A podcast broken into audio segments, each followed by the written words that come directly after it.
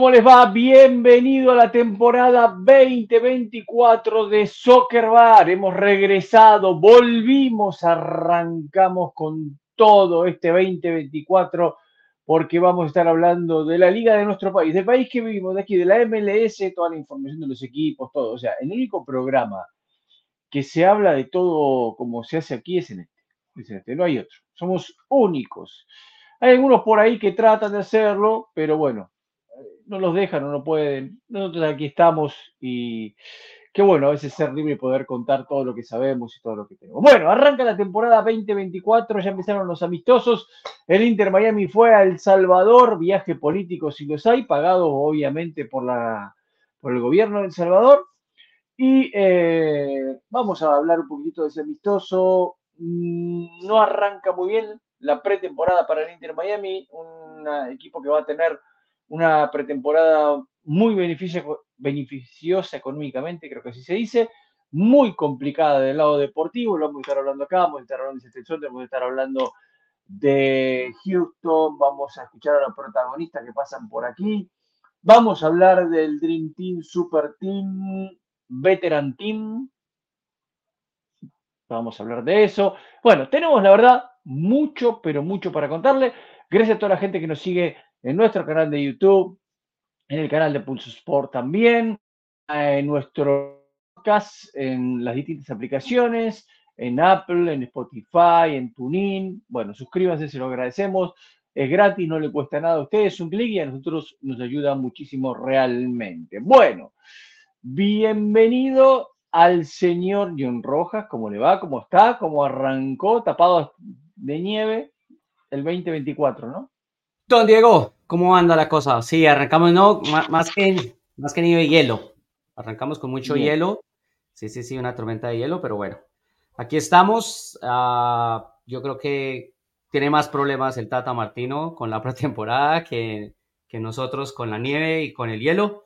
Contarle a la gente, obviamente, que como decía Diego, hablamos de todos los equipos, en la gran mayoría, cada programa. Así que hoy, para dar un ejemplo, tenemos protagonistas de Inter Miami, de Houston Dynamo, de Austin, de Seattle, de Columbus Crew, el campeón. Así que, bueno, mucho para hablar. Estoy, girando la cabeza y perdón a la gente, pero porque tengo la computadora de este lado, me quedó porque tengo un problema para, para ver eh, el, el videito. Bueno, eh, señor Nico Moreno, ¿cómo está? ¿Usted arrancó con nieve no? Eh, hielo, de la misma forma que por a lo mejor un poco menos, de hecho, eh, pero de todos modos causó problemas porque, bueno, aquí en estas ciudades cuando se viene el hielo, la nieve, no, no, no es mucho que cause problemas eh, para las escuelas, para el transporte. Entonces, sí, tuvimos algunos inconvenientes, pero bien, ya listo para empezar este soccer bar. Me encanta el video con el cual iniciamos. Un saludo a toda la gente y agregando a lo que ustedes ya dijeron, también si son un alguien que sintoniza eh, eh, diariamente o de repente y usted quiere escuchar de algún equipo, quiere que le metamos un poco más de información de cualquier equipo, comente, agréguese una a nuestra familia, díganos y vamos a estar haciendo lo posible para llenar la expectativa y, y lo que quiere cada uno de ustedes que nos escuchan y nos dan sus minutos, horas a- aquí en Soccer Bar. Diego, le mandaron mensaje. A ver, llega tiempo, nadie da información de nuestra liga, solo de MX. Hablan con H, maestro. Eh, hablan los medios de deporte. Pero muy bien, muy bien. Eh, uno ayuda a la gente. Sí, sí, ya, Eh, yo- es hora- mire, escribe acá, ya es hora de saludarlos, un próspero 2024 para el Zuckerberg, gracias. Ahora sí, creo que San Luis le va a ir como pronosticó Nico el año pasado. O sea, mal. Mal. Porque Ahí el señor, ahí tengo mi computadora que está viendo. El señor eh, Moreno dijo que a San Luis le iba a ir muy mal. Bueno, y tuvo que ir cambiando. Seguramente, seguramente, y le mandamos un saludo grande, está viéndonos el señor Santiago Beltrán, que va a escuchar eso y va a responder y va a decir, no es así.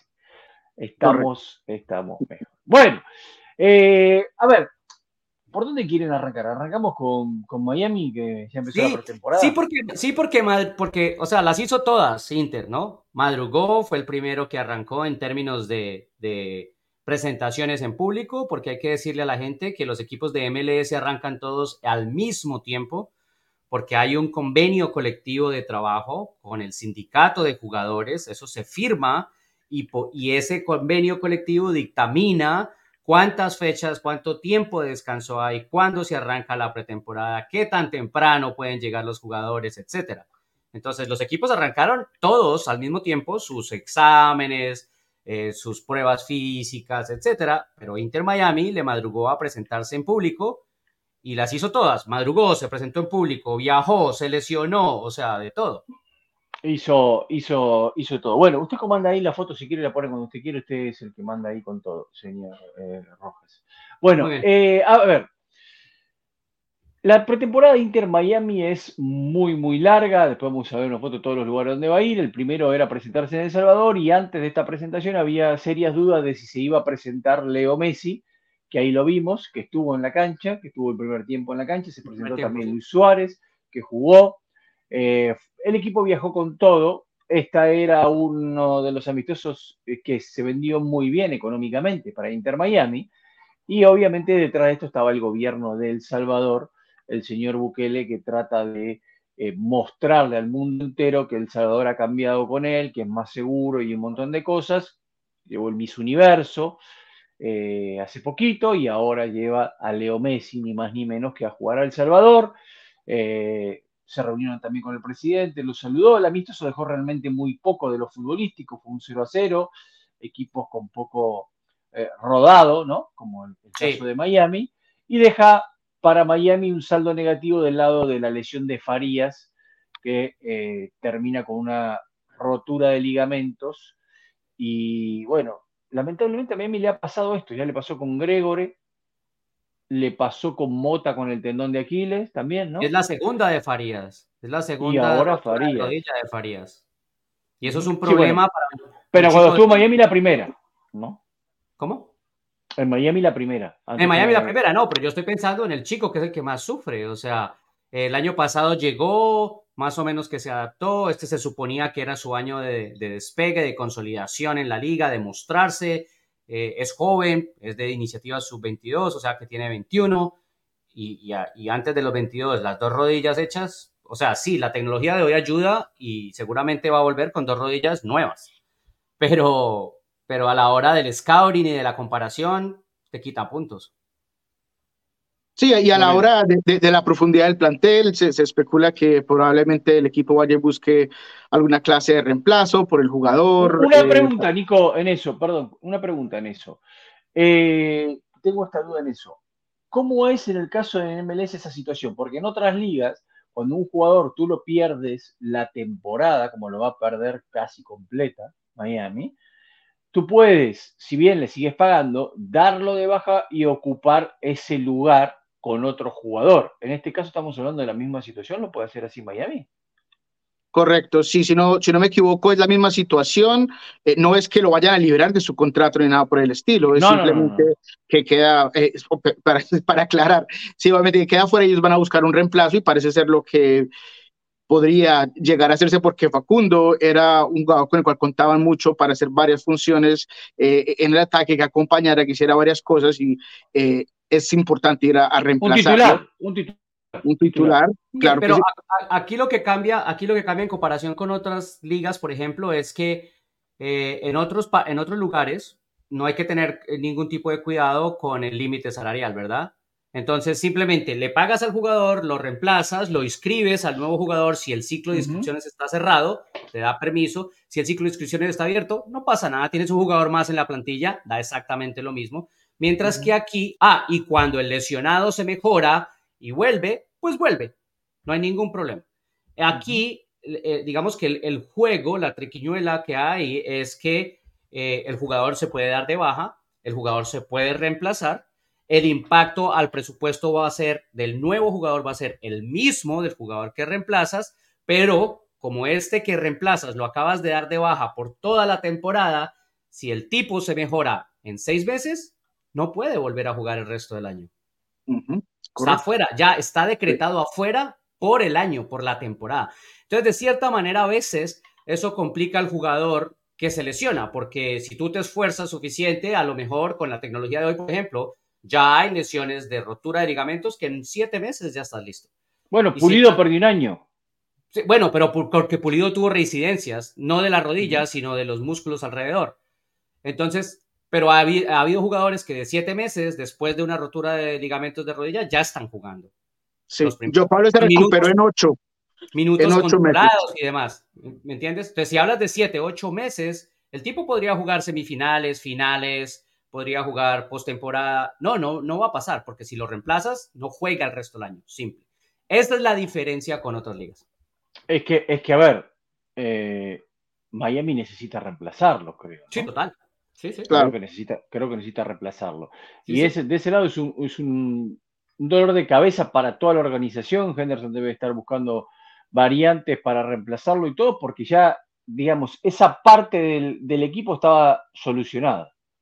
Sí, Sí. para, para ¿no? Ya está solucionada. Se buscaban otras cosas, se busca un zaguero central, eh, se busca quizás una variante en otro lateral, eh, pero la parte delantera, digamos, ya estaba todo cerrado para, para. Pero eh, entre otras cosas también nos mostró la clase de presión que va a tener este equipo, ¿no? Porque vimos por primera vez a Suárez, por primera vez a Julian Gressel, eh, se da el partido que es un amistoso que para nadie en realidad significa mucho más allá de eh, una primera vista al equipo y los jugadores y ya empezaron las narrativas que este Inter Miami no le puede ganar El Salvador, que Suárez mira cómo está, que entonces la, es, esta va a ser la narrativa todo el año sin importar a quién jueguen, a qué jueguen o dónde jueguen, eh, la presión va a estar ahí por la clase de jugadores, por la expectativa de eh, este equipo de Inter Miami que las los titulares eran el equipo de América, ¿no? Llegando a El Salvador y la gente eh, corriendo a, a, a, los buses y todo eso, y terminó eh, de, de, una forma negativa, por supuesto, para el equipo, pero habla un poco de lo que podríamos ver este año por parte de Inter Miami. Es absolutamente ridículo. Lo que vamos a ver es eso. Lo que vamos a ¿Sí? ver es una, es una bandera de guerra en la que un día acaban con la carrera de todos y el otro día los ensalzan a todos y acaban con bueno, la MLS. Pero, pero, pero, pero, pero, pero, pero, pero, pero, no, no, empiece, no, empiece, no empecemos con eso. ¿Cómo escribe la gente? ¿Vos la gente? No, sí. Ah, sí. viene. Palavecino también, sí, lo quiere River, es verdad, dice aquí cada que es Palavecino es el que, que estuvo en, en, Cali. El de River ¿no? que lo quiere. Que lo no quiere lo conocía nadie en Argentina hasta que fue Sí. hizo una gran temporada con el, el Cali, el Deportivo Cali. Y entonces ahí River se lo sacó al Cali. Ah, bueno, la, la, gente pregunta muchas cosas. Ahora, ahora, ahora vamos a meter en eso, pero a ver, Ahora, ahora en, entramos en al resto. Sí, de hecho, les iba a decir, en, no mucho en Inter Miami porque hay dos voces y, y saltemos Sí. a los demás. Pero sí, cerremos. Pero, espere, en esto, en esto, en esto, ¿Mm? yo tengo que hacer una pregunta porque aquí es inevitable el tema y no lo podemos ir sin tocar esta parte del tema, señor Rojas. ¿Es el Dream Team? ¿Es el equipo hoy soñado en MLS, este Inter Miami, Suárez, Messi, Busquets, Alba y compañía? ¿Tiene Martino un Dream Team como fue aquel Miami Heat de LeBron James no. con eh, ah, no, Bosch, Wade, o los que ustedes quieren? Lo, lo, comparó Martino, ¿eh? lo comparó Martino, lo que yo le envié a usted, lo comparó Martino y lo vamos a escuchar en otro momento. ¿Tiene esa presión? ¿Es este el equipo que debería ser campeón por los nombres que tiene? Nico, ¿quiere? Y yo Sí, yo, yo empiezo, la, la- o sea, la presión está ahí simplemente por los nombres, pero no lo podemos comparar con ese equipo del Heat porque estabas hablando de Dwayne Wade y, y Bosch y James eh, en su apogeo. Estamos hablando de unos jugadores que ya no están en ese momento. A mí me perdonan, pero ah, de, de- de la misma forma en la cual podría ser que Suárez la rompa en MLS, de la misma forma se puede quemar porque no sabemos de en qué condiciones va a terminar llegando. Yo entiendo que la gente me bombea, que en el Brasileirao, que fue un, un monstruo, que la Claro, que todo esto. Bueno, pero es una cosa, vamos a llegar a MLS. Eh, eh, Este equipo hizo las cosas bien en eh, el campeonato de, de- de- de- de liga, pero no en realidad en MLS. Entonces, ¿qué vamos a ver de este equipo? La, la- la clase de balance que va a estar ahí. El equipo tiene grandes nombres, pero de que sea el super equipo de MLS, no lo es, porque para mí, en el plantel, ni siquiera es el mejor equipo de MLS. ¿Cuál, ah, ¿cuál es el mejor equipo de MLS? Ah, eso lo quiero escuchar hoy en el plantel. Dígamelo. Ah, eh, Dígame quién tiene, quién tiene cuatro de esa categoría y historia. No, pero Dígame es que no es de cuatro. categoría. Pero digamos, yo me voy con Columbus. Si, si, si tú me das jugador por jugador línea por línea, yo podría hacer el caso de que a mí Columbus, me Columbus parece es un equipo. Columbus es un mejor equipo de obreros, Inter Miami. guerreros. De hecho, ¿Quién es Atlanta? United de cierta forma tiene más que, que Inter Miami en ciertos sectores. Pero esa es obviamente la opinión mía. Y, y por el hecho de que esos jugadores no están en su apogeo, que no están en el mejor momento de, de cada uno de su carrera. Le- voy, voy a ser malo con usted, pero ¿sabe por qué usted tiene esa opinión? Primero porque está Cucho Hernández en Columbus y segundo porque está su amigo en Atlanta. Per- perdón, Moreno, perdón. Pero no, no me joda con Atlanta. ¿Qué va a tener Atlanta un Dream Team? No, ¿a dónde lo tiene? O sea, eh, eh, el equipo, eh, si miramos las estadísticas de la, de la temporada pasada, lo que No, no, hicieron. no, no, no, no miremos estadística de temporada pasada. Estamos hablando de ahora porque Luis Suárez no estaba la temporada pasada. Estamos hablando ahora, los jugadores que tiene Miami contra los jugadores que tiene Atlanta ahora, hoy en día. ¿Dónde está el Dream Team de Atlanta? ¿Qué me está diciendo? Oye, yo prefiero en, en ciertos sectores Ajá, de, es otra de- cosa de la distinta, cancha es otra cosa a, el- distinta. a- a el equipo de Atlanta por encima de Inter Miami. Y repito, es que la interrogante más grande es en qué condición va a llegar cada uno de esos jugadores. O sea, pues no empezamos de lo que vimos de Luis Suárez de contra El Salvador. ¿Qué fue lo que en realidad hizo en, este- en- en ese partido? ¿no? Es el primero, como ustedes quieran, pero si vamos a jugar así, de frente, pues ahí está.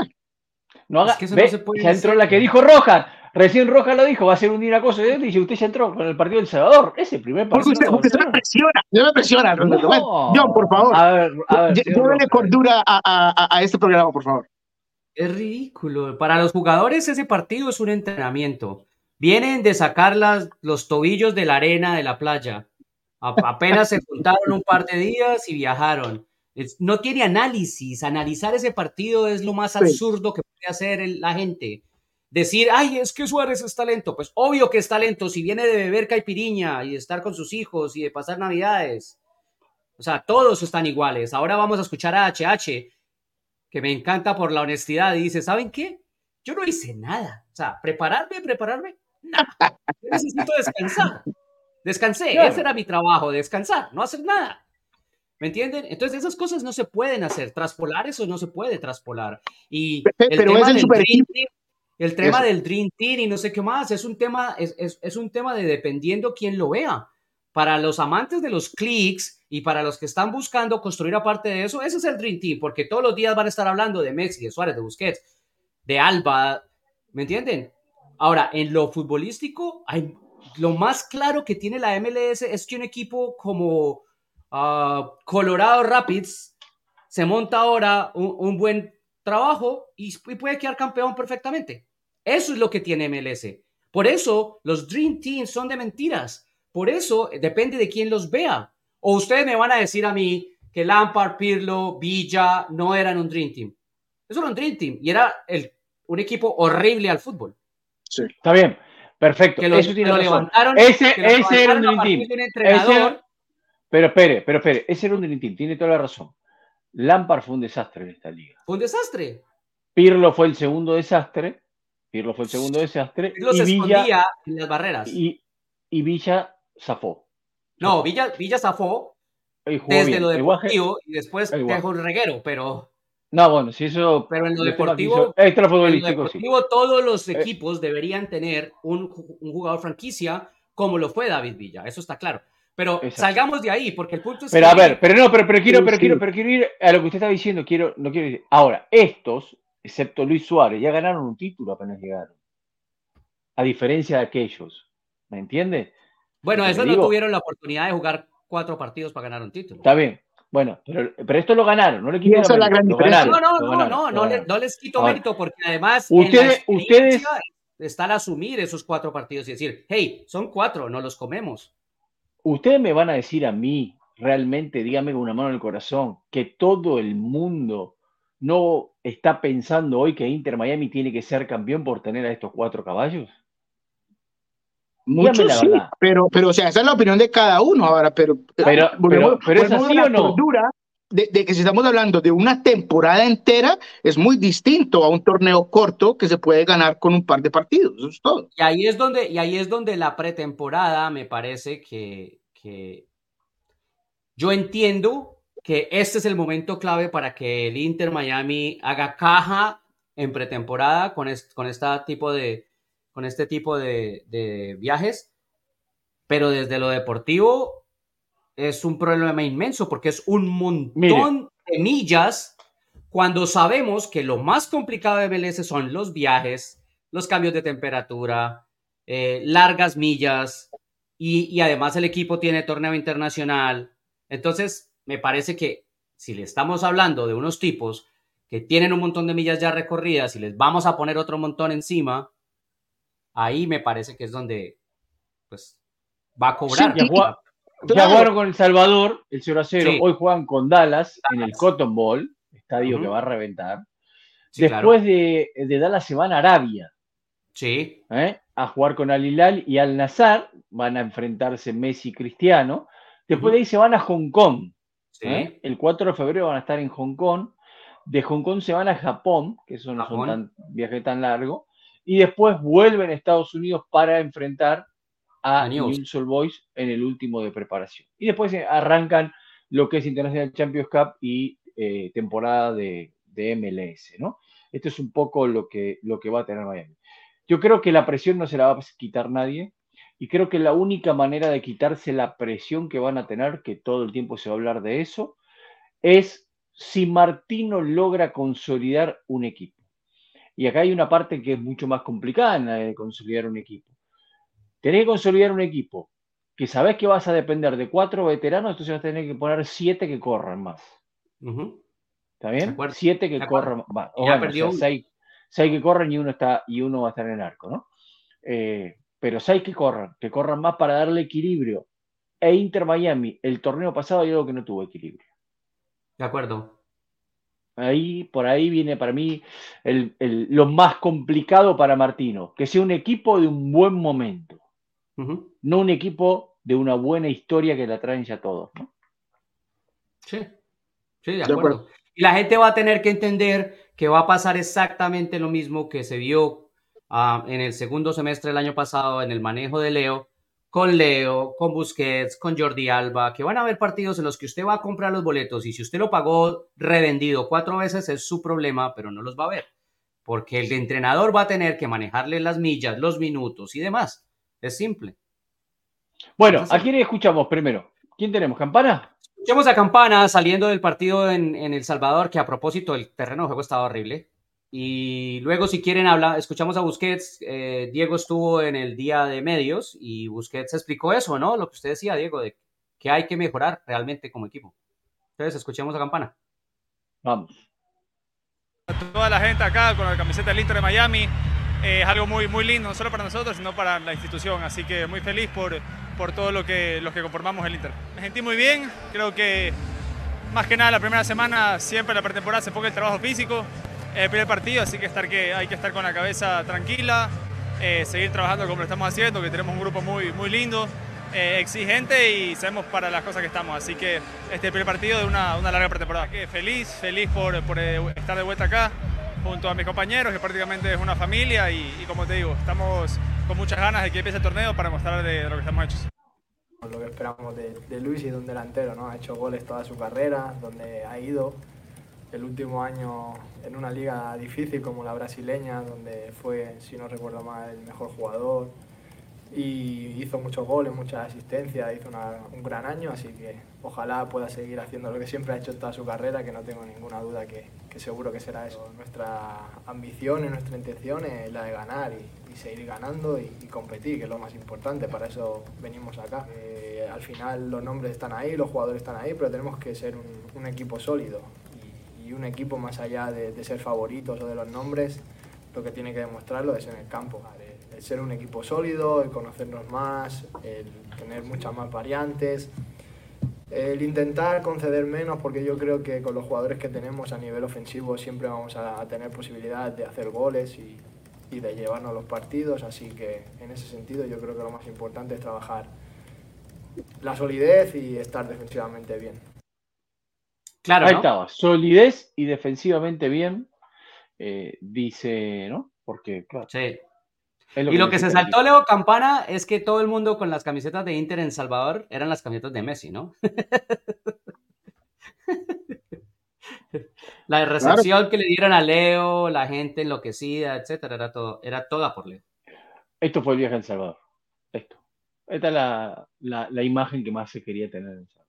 ¿No? Una cuestión política nosotros decimos siempre en mi país pan y circo. Los gobiernos siempre se pegan al fútbol por el pan y circo. Total, total, total. Es la verdad, es la verdad. Sí, sí, sí. sí.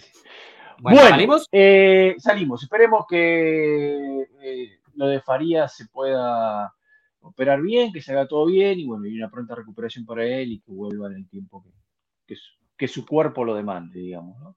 sí, claro. Sí, sí, sí. Lo autoricen. Así que bueno, sabemos que va a estar complicado eso.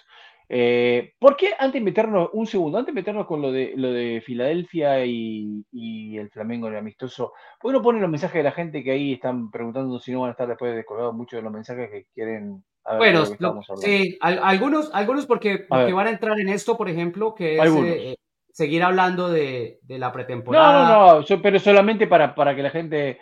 ¿Cómo vemos a eh, Vancouver, por ejemplo?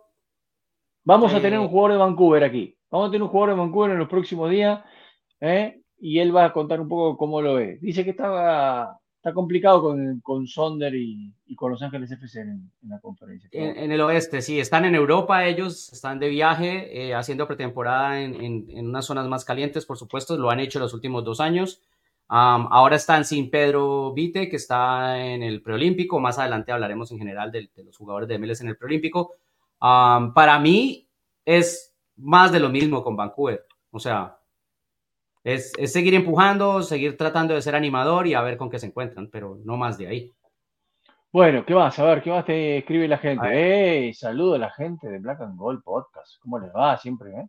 Siempre. Otros, otros que tienen mucha tela de dónde cortar porque los, eh, el asunto de Buanga peleándose porque se quiere ir, peleándose en público. ¿Y, el de Carlito Vela? Carlitos Vela sigue, sigue charlando, sigue tomando vino. Eh, Pero habla con los de al lado también, habla con todos, ¿eh? Habla con los de ¿no? Para, eso, con los de al lado. Para eso se trata, de eso se trata la, la franquicia, la, ¿qué? la ah, agencia libre, para que hable uno con el que le toque. Así de simple. Pero, pero hay muchas interrogantes, ¿no? Muchas salidas, a, uno de saber quién va a llegar a reemplazar ciertas posiciones, eh, huecos, definitivamente en este momento del plantel de Leo, sí. Sí, pero hay otras cosas, hay cosas como, como lo de Olivera, por ejemplo, que a mí me preocupa mucho, porque, mm.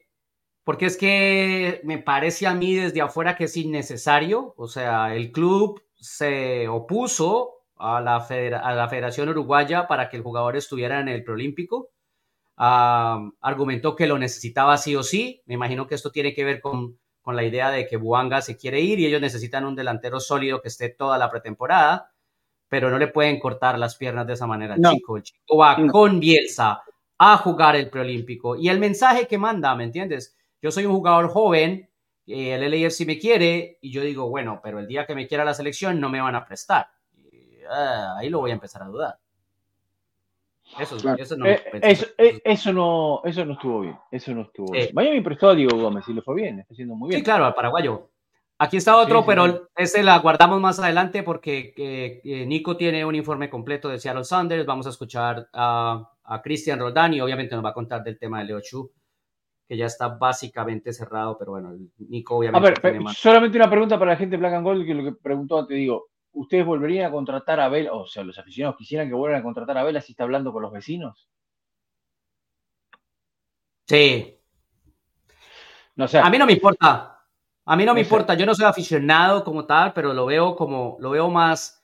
O sea, si el tipo tuviera contrato es otra cosa, pero el tipo está libre, ¿qué podemos hacer? O sea, si, si mi directiva no fue capaz de ofrecerle lo suficiente o de acordar con él para que él no hable con nadie, pues entonces que hable, porque él necesita también, o quiere, necesita o quiere, seguir su carrera.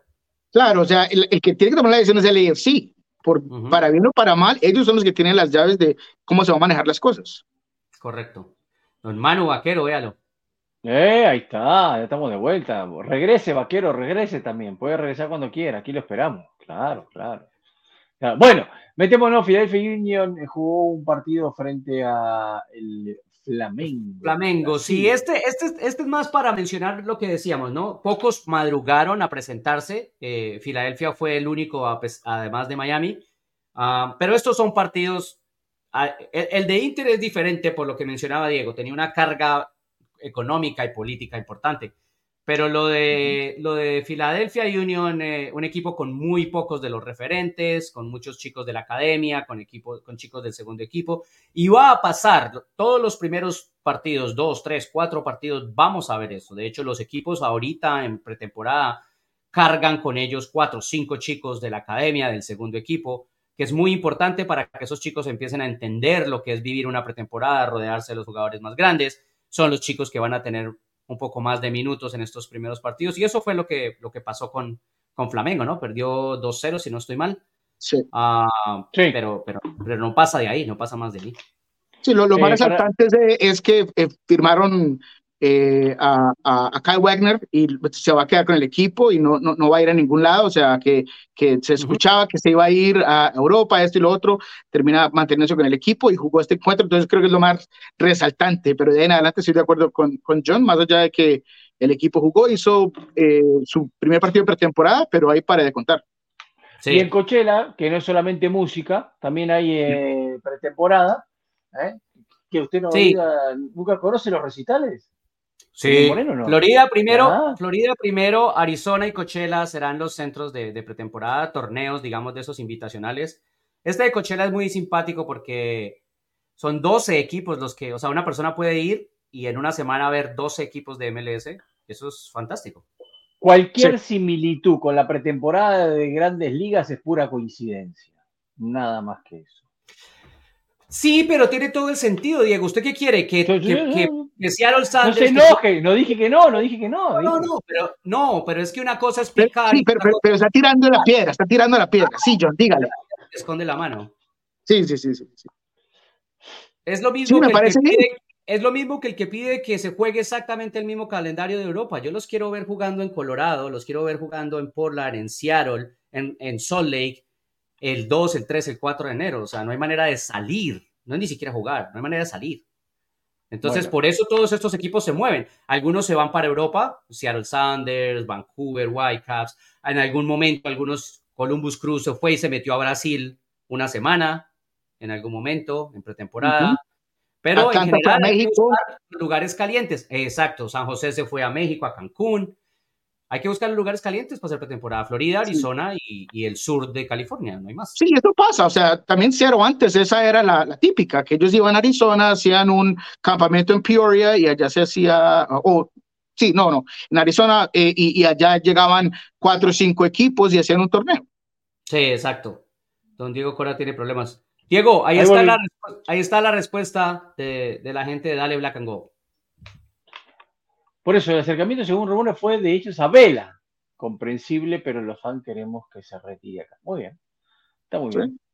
Está muy bien. Está muy bien. Sí, volví, no sé qué pasó, se me, este, se me cortó. Bueno, eh, arranquemos con el chacho. Escuchemos a Héctor Herrera, el jugador, el jugador digo, de Houston Dynamo. La verdad que es muy claro Herrera para hablar siempre. Sí. Sí. Mientras escuchamos a Héctor, denle una revisada a su audio porque se quedó afuera y lo estamos tomando directo del computador. Muy bien, dale al 100%, no he hecho nada para volver a lo mejor un poco preparado, nada, creo que tenemos tiempo suficiente para prepararnos y creo que el cuerpo lo necesitaba, ¿no? Después de una temporada tan larga como fue el año pasado, creo que necesitaba descansar mentalmente y, físicamente. Nos van a ver diferente y creo que es algo motivante, ¿no? Para, para, para esta nueva temporada. Lo dije, no hemos conseguido nada y hay que seguir trabajando y mejorando muchas cosas para, para poder ganar títulos, ¿no? Que creo que nos, nos hace falta algo, una, dos, tres cositas para poder ser ese equipo candidato al, al título. Eso me motiva, me motiva mucho el equipo que está armando Inter eh, y yo creo que a los, los, los demás equipos también. ¿no? Al contrario, tengo una lástima que no vamos a jugar contra ellos en, esta temporada. Ojalá nos pueda tocar en otra competición. El sueño, la ilusión siempre está, ¿no? Poder estar en la selección porque yo crecí soñando con jugar a la, en la selección mexicana y, y, representar a mi país, ¿no? Pero no tengo duda que tengo que hacer bien las cosas en el, en el Houston para, para poder pelear por un lugar en, en la selección, ¿no? Ahí estaba entonces. Y ya volvió también. Aquí estoy de vuelta, gracias por, por introducción. Me hubiese dejado ahí abajo lo mismo, no hay ningún problema. Eh, Herrera, Herrera, contaba el otro día, cuando también, que en los primeros seis meses la pasó muy mal en Houston. Uh -huh. La pasó muy mal. O sea, se planteaba, se planteaba el, el hecho de decir, ¿para qué vine? ¿Para qué vinimos? ¿No? Porque recordemos que él sale de un momento que no era tenido en cuenta en Atlético Madrid a que antes de irse justo el Cholo de Simeone lo necesitaba y había jugado dos o tres meses fantásticos. Uh -huh. Y todo el mundo lo quería que se quedara. Y él ya tenía todo arreglado con Houston para venirse. Viene, esos meses con Houston fueron muy malos, y entonces, claro, en un momento se hace un plan de decir, bueno, a ver, tomamos la decisión correcta, vinimos donde teníamos que venir, ¿qué es esto? Y él dice que él cree que festejó más el título de la US Open Cup que ningún otro título de los que ha conseguido. Sí, lo dijo, lo dijo. Sí. Por esa, por esa, por esa importancia, ¿no? Pero él también reconoció que él no venía bien físicamente y que esta liga necesita estar muy bien físicamente porque si no la pasas mal. Y él decía, yo con la pelota estaba bien, estaba fino, pero no me daba, no podía, no podía correr. Sí, es que hubo un cambio de mentalidad notable, que, que en la forma en la que empezó a ver cada partido, eh, la forma en que se estaba preparando, se escuchaba ya el hecho de lo, lo distinto que se veía Héctor Herrera entrando a esta temporada, eh, fuese mental, fuese físico, lo que ustedes quieran, pero hubo un cambio claro, obvio, y desde el primer partido, la forma en la que lideraba a su equipo, a su grupo, eh, el, eso fue lo que resaltó tanto y por eso me aplaudo y estoy completamente de acuerdo con que, no de acuerdo, pero le creo a él al decir que ese fue el que el título que más él ha sentido, porque él fue la cara, él fue el que se puso el equipo a los hombros de cierta forma, eh, en muchas, de muchas formas, de muchas maneras. Algo que alguien como yo cuestionaba con su llegada al Houston Dynamo y por eso me imagino que significa tanto para el jugador. Entonces, eh, para mí, yo lo repito, fue candidato al jugador más valioso por todo lo que hizo. Obviamente tuvieron algunos que resaltaron más, pero lo que él hizo para ese equipo de Houston, llevarlos donde los llevó, es increíble. Hay un factor que no hemos mencionado y es, ojo que lo voy a decir yo, ¿no? la llegada de Ben Olsen.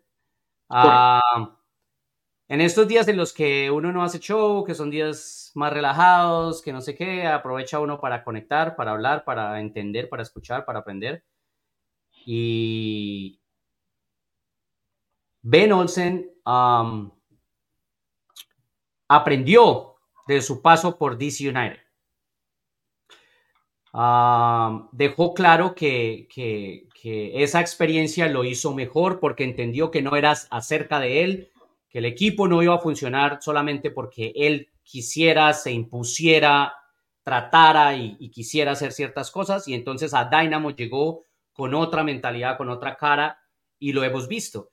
Y tipos como Herrera han encontrado en Ben Olsen el, el compañero perfecto para el momento de carrera de Héctor Herrera porque Héctor Herrera y los tipos como Héctor Herrera hoy por hoy, eh, su edad, su experiencia eh, y su trasegar en el fútbol los hacen un, técnico dentro del terreno de juego. Entonces necesitan una combinación con el tipo del banco en el que el tipo del banco les crea, pero no solamente les crea en vaya, juegue, haga lo que quiera o dele libertad. No, les crea también cuando el tipo del terreno de juego venga y le diga, hey, yo creo que estamos un poquito sueltos por derecha. ¿No crees que podemos hacer tal cosa?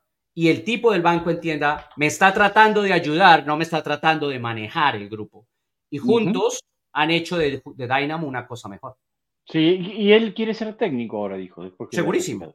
Sí, quiere, Ser, quiere ser entrenador, no quiere saber nada, pero ahora quiere ser entrenador. Su hijo está jugando en Houston, en, las, en las divisiones inferiores. Sí, sí. Y aparte viene de eso. Así que bueno, eh, yo creo que hay una cosa muy, muy importante para Houston. Hizo una gran temporada. Jugó en momentos un fútbol muy interesante, muy dinámico, hasta en algunos momentos vistoso, eh, pero que tiene que corregir algo muy importante. Houston fue uno de local y otro distinto de visita. le costó, le costó salir de visita. Perdieron muchos puntos de visita, le costó. Y eso es lo que me parece que debe corregir Ben Olsen para esta temporada y los propios jugadores también, ¿no? Porque esto también es de los jugadores. O sea, no es que cambie a los 11 jugadores cuando va a jugar de visita. Eh, Pero los jugadores lo van entendiendo, Diego. Mira que Cucho nos lo decía a nosotros al, transcurso de la temporada. Somos una cosa de local y otra cosa de visita. Y yo me he dado cuenta que eso pasa a lo largo de la liga. Y HH, por ejemplo, eh, en esta misma conferencia de prensa donde lo escuchamos, decía, yo les juro que si esa final de conferencia la hubiéramos jugado, claro. la ganamos. Porque además hay otros factores y ellos tienen uno grande, el infierno en el que juegan la mitad de la temporada. Porque es un infierno la mitad de la temporada. Entonces eso los afecta. Y ellos entienden que hay que tratar de ser igual afuera, aunque no tengan las mismas condiciones. Exactamente. Sí, y va ahí para agregar simplemente va a ser interesante cómo maneja Olson, Houston y Herrera la temporada pasada y cómo la, uh, usan esa inercia de la mejor forma y no al contrario de hacerse confiados con lo que ocurrió y va y buscan eh, refuerzos. Eh, eh, Héctor Herrera habló de que siempre va a querer a Chicharito Hernández que, que juegue en su equipo, que él puede ser que nada eh, diga, pero me pareció interesante y gracioso que siempre apoya a, su cobertura, pero en realidad que el equipo debe ir a buscar ciertos refuerzos para continuar de explotar el buen grupo que tienen, porque una de las cosas que se hablaba era que iba a pasar con Coco Carrasquilla, me encantó que Paul uh, dijo que eh, no, que, que, no, que, quería desmentir que en ese momento no había ninguna clase de ofertas, porque se hablaba de ofertas, de esto y lo otro, pero no hay nada por Coco en ese momento. Entonces me gustaría que con lo que tiene, con este grupo, esa ventana que se ha abierto para Houston, se haga mucho más. Entonces traer un delantero, algo distinto, eh, que mantengan ciertas piezas y a ver qué tan lejos llegan esta temporada. Bueno, cuénteme de Seattle Sonder. A ver, ¿qué tiene el Sonder? No, no, espere, porque la dejó picando Dico con el tema de los, de los refuerzos. A ver. El que necesita refuerzos es Austin. Uh. Arrancó la temporada solo con 14 jugadores, no tiene más. Mm. Mm. Tiene 14 jugadores. A ver, yo, está bien. Yo, yo me metí, me metí, Diego, porque es que me parece perfecto el momento en el que Nico dice, Houston necesita reforzarse, y resulta que hay otro que, que, le falta completar la planilla. Le faltan 10 jugadores para completar un grupo. Está bien, pero, pero ¿por qué solo quedó con 14 jugadores? Porque bueno, por terminaron el contrato, pasaron a jugador libre muchos, decisión del equipo. Salieron de jugadores, eh, los que estaban a préstamo lograron que se quedaran donde estaban, el caso de, del central colombiano, que se me olvidó ahora el nombre. Uh, y otros más que estaban afuera y lograron que se quedaran y a otros a los que no les renovaron negociaron dos jugadores, a uno que se fue a New England. Entonces, es básicamente... ¿Johan Valencia las? ¿Perdón?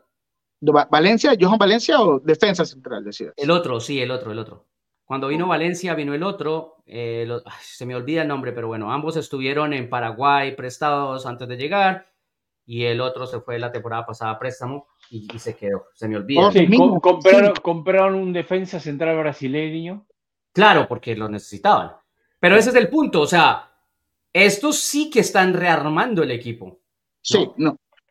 Son, como cosas distintas. ¿no? Uno, eh, yo hablaba de, tratar de explotar ese buen momento del grupo y el otro es porque eh, es un desastre y porque terminaron decidiendo empezar de ceros o, de cierta forma. De hecho, me, decían por ahí que eh, eh, hubieron discusiones bastante fuertes con ciertos jugadores, que las ofertas que se le dieron a jugadores que no regresaron este, esta temporada fueron porque eran bajísimas, que estaban como tratando...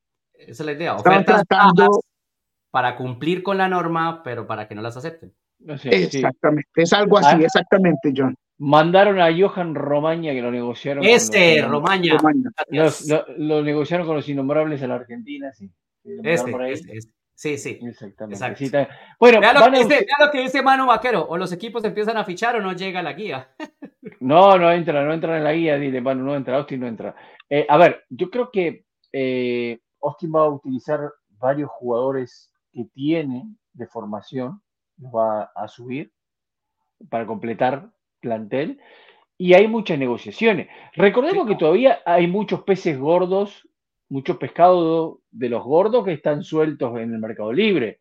Es que además la ventana no ha abierto, la ventana abre el 31 de enero. Bueno, acá es al revés de todo siempre, también es un punto. el día que cierra la ventana en Europa, cabre. Me parece fantástico. ¿No? Pero este problema de Austin viene hace mucho tiempo, ¿no? O sea, los, jugadores que ya habían traído, con la excepción de, de Rusi, le salieron mal, ¿no? Lo de Regoni, lo de Cardoso, o sea, una cantidad de jugadores que eh, ellos trajeron para hacer un plantel, terminaron sacando jugadores. Todos, Exactamente. Todos, absolutamente todos les han salido mal, porque Drusi apenas está llegando a agua tibia. Apenas está llegando a agua tibia. Pero de resto, todos los paraguayos, los colombianos, todos les salieron a... El mismo Nick Lima, que fue el que acabaron de, negociar. O sea, en ese sentido, eso es extraño porque... Pero, a, ver, ahí hay un error, hay un error dirigencial, ¿eh? Sí, sí. Hay un error de armado de equipo. Obvio, pero es ah. que este pero es el problema. Este equipo no lo armó la dirigencia actual. No. Recuerde que estaba ah, Reina, Claudio Reina, como director deportivo y que por todo el lío y el escándalo terminó dejando el club.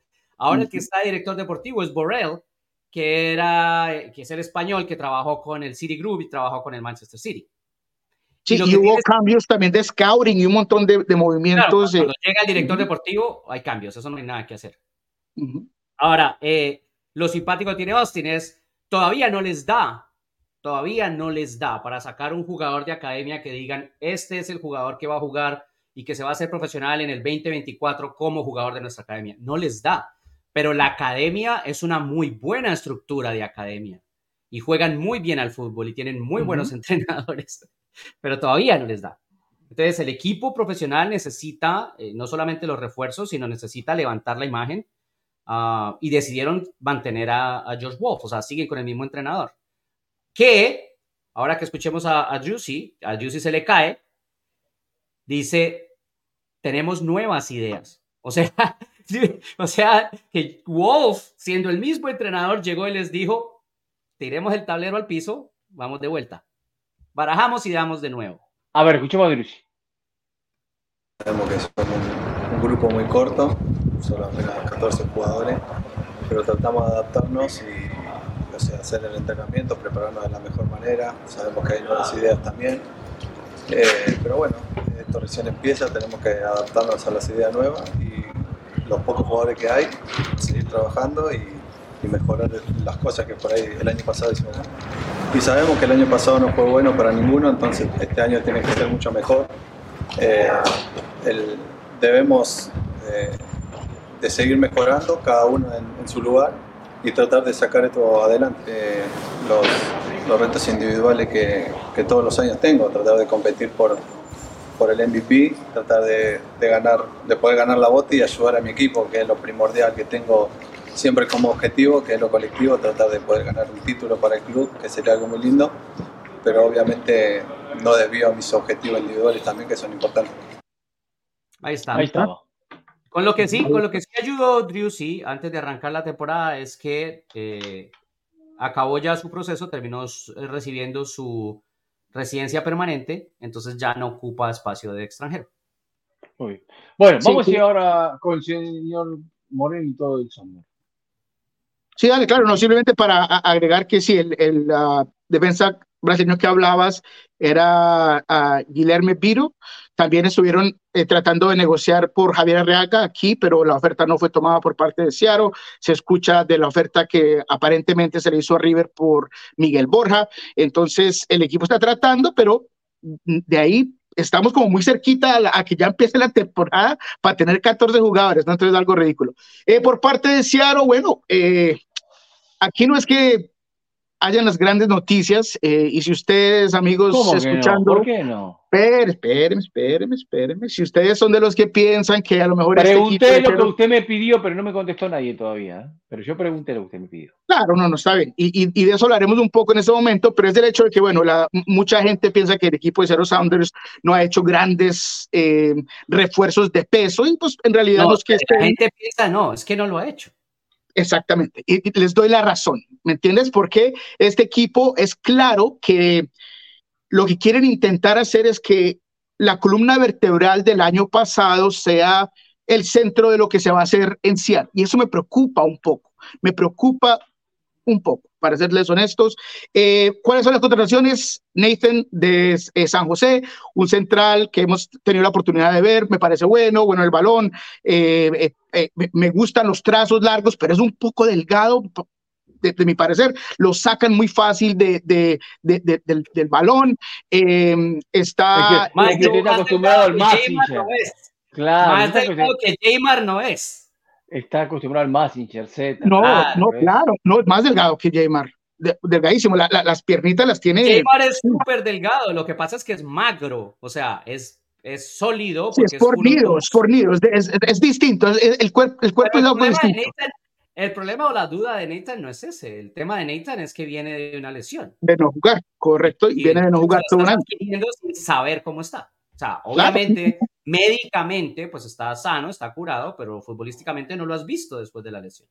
Y parece ser un denominador común, porque bueno, eh, hablamos de eh, Pedro de la Vega, que es la gran contratación que podría ser eh, la máxima y la única que va a haber en esta ventana de transferencias, de eso estoy casi seguro, porque el equipo termina dando sus cupos internacionales, ya que Gemar Gómez Andrade y a Leo Chu han obtenido su residencia, entonces no necesitan de esos cupos y el hecho de que los hayan dado, ah, obviamente por dinero, me dice a mí que esta temporada, que, que, esta ventana ya no hay más, que con esto es lo que se va a jugar. Entonces, lo de Pedro de la Vega me parece importante, creo que tiene eh, un...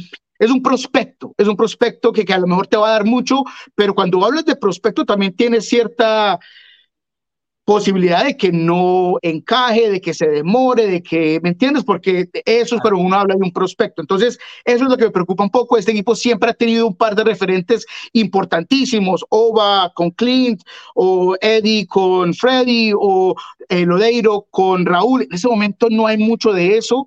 Eh, eh, el equipo, para mí, está dependiendo demasiado de lo que no le hizo resultados la temporada pasada, porque si vemos lo que quiere hacer el equipo es el mismo equipo titular de la postemporada es con el que van a empezar esta temporada. Y ese fue el equipo que no pudo con el EFC, que no creó oportunidades, que tuvo problemas contra un Dallas disminuido, con una cantidad de lesiones, con problemas. Entonces, eso es lo que me preocupa un poco del equipo de Cerro Sanders. Sin embargo, por lo menos el entorno fue bueno, la, eh, los jugadores parecen eh, estar listos para una, un gran reto, desde Joao Pablo a Stefan Fry. E, este equipo parece, por lo menos con esas ganas de, de, de demostrar que es suficiente con lo que tienen, pero yo tengo mis dudas por el hecho de que no han llegado más. John Bell es el otro jugador que llegó por parte de eh, San Luis City, pero es otra pieza de recambio, ¿me entiendes? Son más eh, adquisiciones.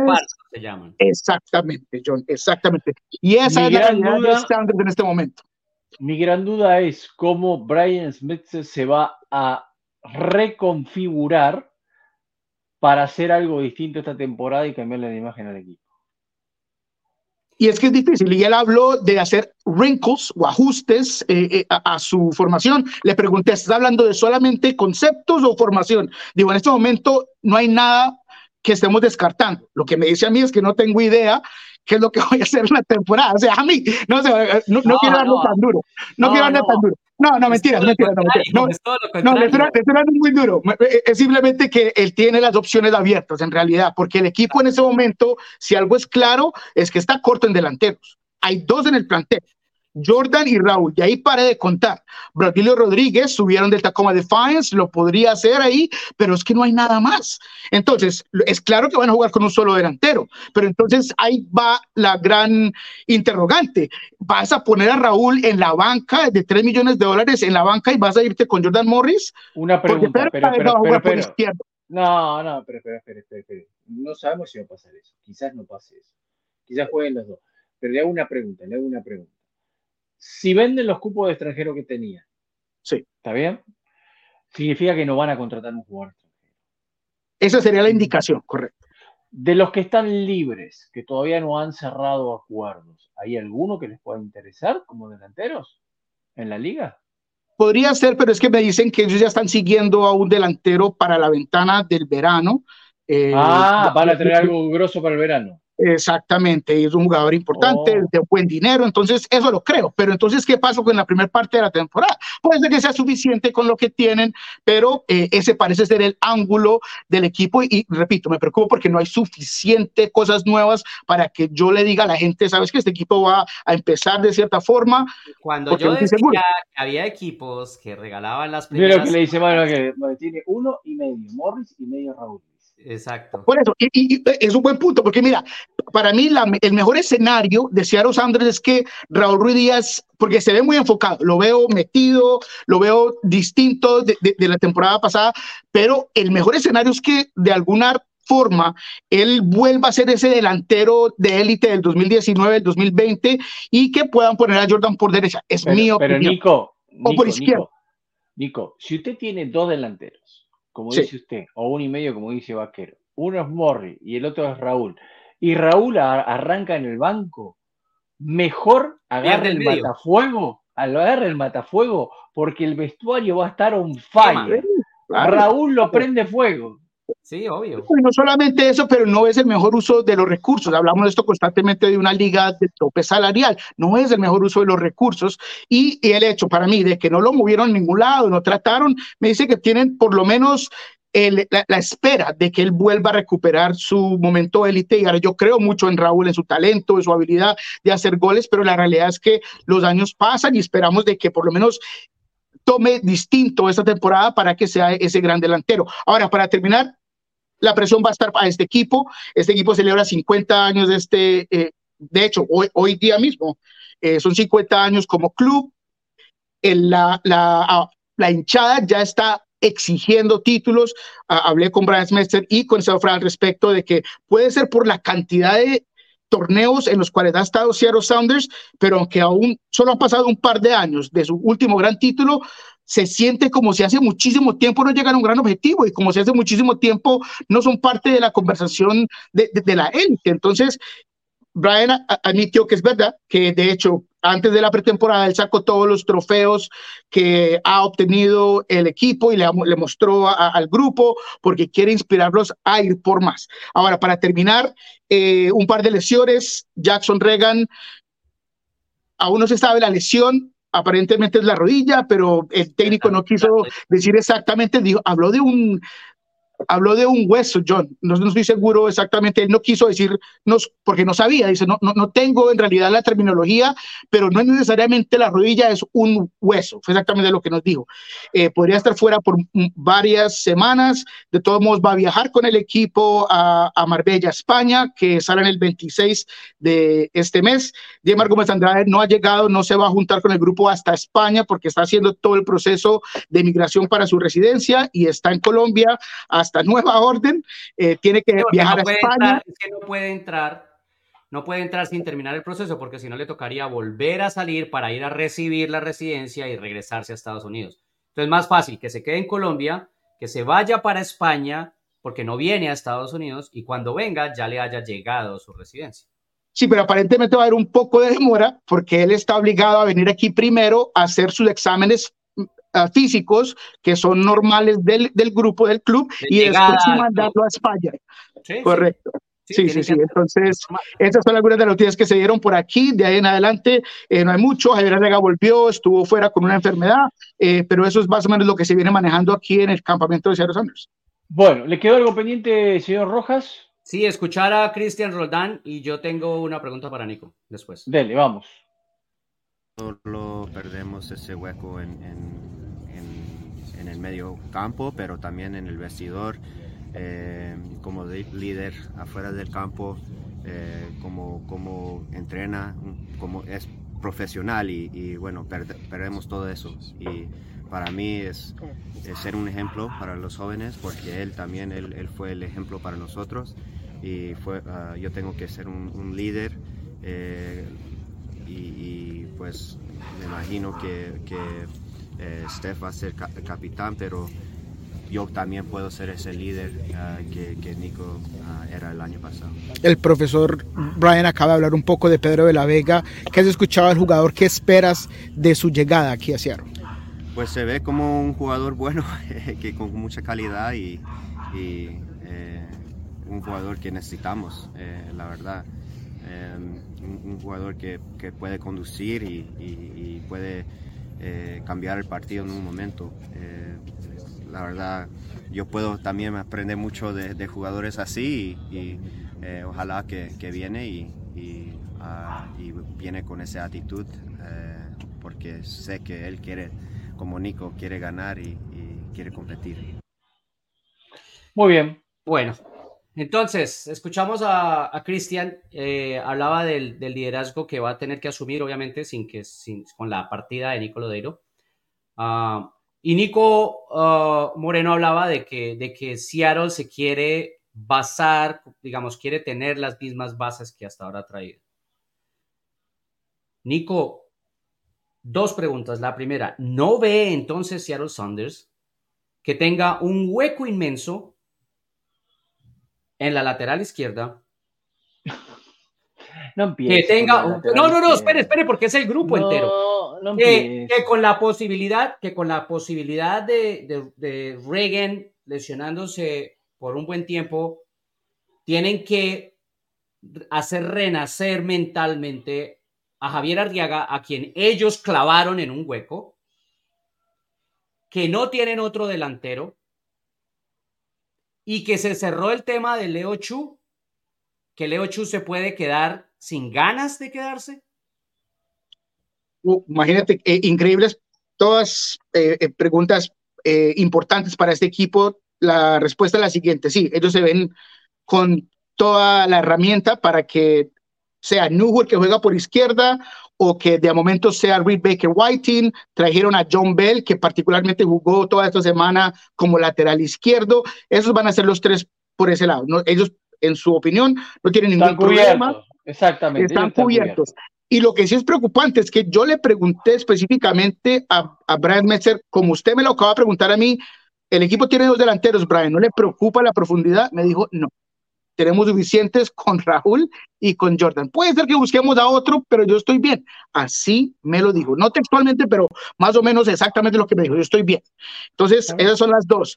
Eh, lo de Leo. lo de Leo Chu, muy interesante. Eh, honestamente, al principio pensé que no había nada, eh, pero eh, consecuentemente llegué a, a, a, la profundidad de las cosas y sí, eh, la aclaración es la siguiente. Los reportes de Brasil todos decían de que el agente de Leo le trajo a la mesa a Sounders una propuesta de Fluminense por 4 millones por 90% del pase del jugador. Pero que según los reportes, Sounders nunca llamó, se comunicó con Fluminense y por eso se había caído el pase y que por eso se había quedado la negociación y que eh, era culpa de Seattle Sounders. Me dijeron que eso no es cierto, que Seattle estuvo en directa comunicación con Fluminense, pero ellos decidieron jalar la primer propuesta que honestamente no es el número que tiene basado Seattle. Seattle tiene muy claro el número de 5 millones de dólares porque es lo que necesita para que le llegue un poco de dinero de alocación por el el primer, la primera inversión que hicieron por Leo, entonces por eso los 5 millones, entonces no dudo que Seattle en realidad no haya tomado esos 4 millones, pero la realidad es que el equipo estuvo hablando directamente con Fluminense. Puede ser que sigan interesados, puede ser que no, pero Esas son las cosas y Leo Chu en este momento va a estar aquí. Yo diría que Leo o de la banca o como titular es más importante eh, que poder moverlo por un poco de dinero porque va a costar más reemplazarlo, porque estamos hablando de un equipo que en profundidad yo lo siento un poco bajitos y Pero, por pero- eso es importante. Pero, espera, a ver una cosa, una cosa, porque el productor decía que no teníamos ni para hacer 30 minutos de tema y se llamó una hora y cinco. Eh, una cosa importante. Lo que usted le preguntó, él se lo respondió antes, el señor Moreno, y usted lo escuchó, señor Rojas. Él dijo muy claro, van a traer un delantero de peso en el mercado de verano. Lo que debe pensar en Metzer es, con estos dos, me arreglo estos meses hasta el verano. Y después viene la etapa definitoria del torneo con el nuevo delantero, me meto en los playoffs y peleo. Es el pensamiento de Messer. Entonces Sí, tendría, vuelve a Morris a correrlo para un costado y Raúl y el nuevo delantero, las dos opciones. O sea, tienen que esperar hasta el verano. Deben tener a alguien muy apalabrado o deben ir muy bien con la negociación. Y si alguien le debe haber dicho, bueno, en el mercado de, de verano me muevo. Pero el tema, la pregunta iba más porque si Leo no se queda porque quiere, contento, Yo entiendo su pregunta. si No va a rendir. Y ahora lo tienen que recuperar. Si siguen esperanzados en que. Sí, pero viene Pedro de la Vega, que viene con todas las esperanzas nuevas y va a ocupar ese lugar también. ¿Cuál? ¿Cuál Se puede tirar por, por extremo por izquierda, por lugar de lo hecho. Claro, ¿y, y quién les da la pelota entonces? Bueno, cuatro volantes, quizás, Ah, o tres con el que juegue. Como lo bueno, por eso, el pero no estás, no es, pero ¿dónde está la profundidad? A eso, a eso es a lo que voy. Y, y- pero el tema es, pero el tema va más allá, o sea, el te- a- a- mis preguntas iban por ese lado, iban por el lado de que, o sea, yo escuché y entendí lo que decía Nico y está clarísimo, Diego tiene toda la razón, el equipo ya lo dejó, abrió sus cartas y dijo, vamos a arrancar como vamos a arrancar y, y arreglaremos en el camino, pensando en el verano, pero, pero el fundamento es siempre eso, o sea, es recuperar a Raúl, que ellos clavaron, recuperar a Riaga, que ellos clavaron, esperar que, esperar que Montero le dé pena del club y les cobre menos para que sea de profundidad y de... Pero los van a seguir clavando, porque yo creo que no los quieren más. Yo creo que hay, Bueno, que hay una situación eso. ahí de, renovación latina, sal- no la quieren. Salgan de ellos, salgan de ellos y, y monten algo. Pero, Bueno. pero ni lo... No, pero, Como pero decían las abuelas, ni rajan ni prestan el hacha. Nos Exactamente. nos y tenemos un que buen ir. punto a la mesa. Que ir, Por- pero yo creo, creo que tenemos un tema interesante para hablar en el próximo programa, que debemos tocarlo. Que hoy la liga se está pareciendo a muchas ligas del mundo, en realidad, o la gran mayoría, donde hay poderes adquisitivos distintos y en una variedad. Pero esto está generando una diferencia que antes no veíamos, pero que hoy sí la tenemos que tocar. Y voy a tocar tres temas, después lo vamos a ampliar en el próximo programa. El caso, por ejemplo, Mike Robinson. Dice, ¿por qué me voy a ir a Europa si me recortaban el sueldo y acá puedo ganar más? Un Cincinnati pagando mucho más que un club europeo a un lateral y que por eso se queda. El caso Cowell, que ju- jugó con Chivas ya. O sea, San José lo vende en 4 millones de dólares y se queda con un porcentaje de una futura venta. ¿Dónde carajo lo van a vender a Cowell si Chivas no vende a nadie? Termina quemando jugadores, no sé cuál es el negocio que hicieron. Porque era un jugador que supuestamente tenía mucho mercado, que podía tener a Chivas en 4 millones de dólares. Y ahora el Sonde rechaza una oferta de 4 millones por Leo Chuque porque quiere 5. ¿Está bien? Entonces, hay como una cuestión interna de mercado que está media enrarecida, que se va no dando nuevo, de no algunos clubes. No, no, no, no es digo que sea nuevo, pero que New se York, está. New York City, New York City rechazó cinco ofertas por Tati Castellanos porque quería como mínimo 15 millones. Perfecto, pero está bien vendido en 15 millones. Cowell está muy mal vendido en No, 4. lo tuvo que, no, pero ojo lo que tuvo que hacer. Se tuvo que ir prestado a Girona, hacer la temporada que hizo, quedar en los libros de historia por meterle cuatro goles al Real Madrid para finalmente poderlo vender en 17 millones. Bueno, pero entiende, Pero, o pero sea, yo quiero, quiero aclarar una cosa. A mí me plantearon la situación que fue Fluminense el que quitó la primera oferta de la mesa. O sea, no eh, decir que Seattle, eh, ¿cuál fue la palabra que usaste, Diego? La, no, que, que quiere la más negó. plata. No, no, más eh, o sea, no, eso no fue, según cosas, no, ellos no dijeron no, simplemente no dieron una, una respuesta después de que ya esperaron negociaciones y Fluminense la quitó de la mesa, así de simple. Pero yo digo que ese número de 5 millones es en realidad lo que hubiese, en mi opinión, haber marcado la gran diferencia. ¿Sabe por, qué quitó Fluminense la, la oferta? Porque si Seattle está pidiendo un millón más y Fluminense puede contratar libre a Douglas Costa por un millón, pues Exactamente, John. Y es lo que la gente no entiende, ¿no? Oh, pero ¿cómo así? O sea, no, es que la realidad es que las opciones estaban muchas para Fluminense y, y no tanto para Cero Sanders. E, e, esa es la realidad de las cosas. Bueno, está bien, está bien. Yo le digo una cosa a Fluminense. Le digo a Fluminense. Se llevó. Douglas Costa no vale hoy ni 100. Se llevó 100. Ni 100 mil. Tenga cuidado. Ojalá lo recuperen, pero hoy no vale ni 100 mil. Bueno, nos vamos porque ya nos fuimos muy largos. Saludos a toda la gente. Dos cosas rápidas. Ahí, más de, nos más escuchó de, todo, gracias. Rapidito, sí, termina. Más, termina el señor. Más de jugadores debutaron con la selección de Estados Unidos. Eh, uh -huh. Todos sabemos que el campamento de enero es para eso, para que los jugadores empiecen a sentir qué es ser convocado. Y luego uh, 10 jugadores de MLS y uno de USL convocados preolímpico. en las selecciones del preolímpico de Conmebol. Uh -huh. Muy bien. Bueno, eh, nada, venimos con un montón de cosas la, el próximo programa el jueves. El productor no creía en nosotros, pero ahí estamos. Ya, Se notaba que hace como un mes no hablábamos. Que no hablaban, sí. Correcto. ¿Cómo, ¿Cómo, dicen en Colombia eso? ¿Habla más que? ¿Qué dicen? ¿Qué, qué loco cuando aparecen? Puede ser. Bueno, ¿eh? ¿Eh? Bueno. Chao. Adiós. Gracias.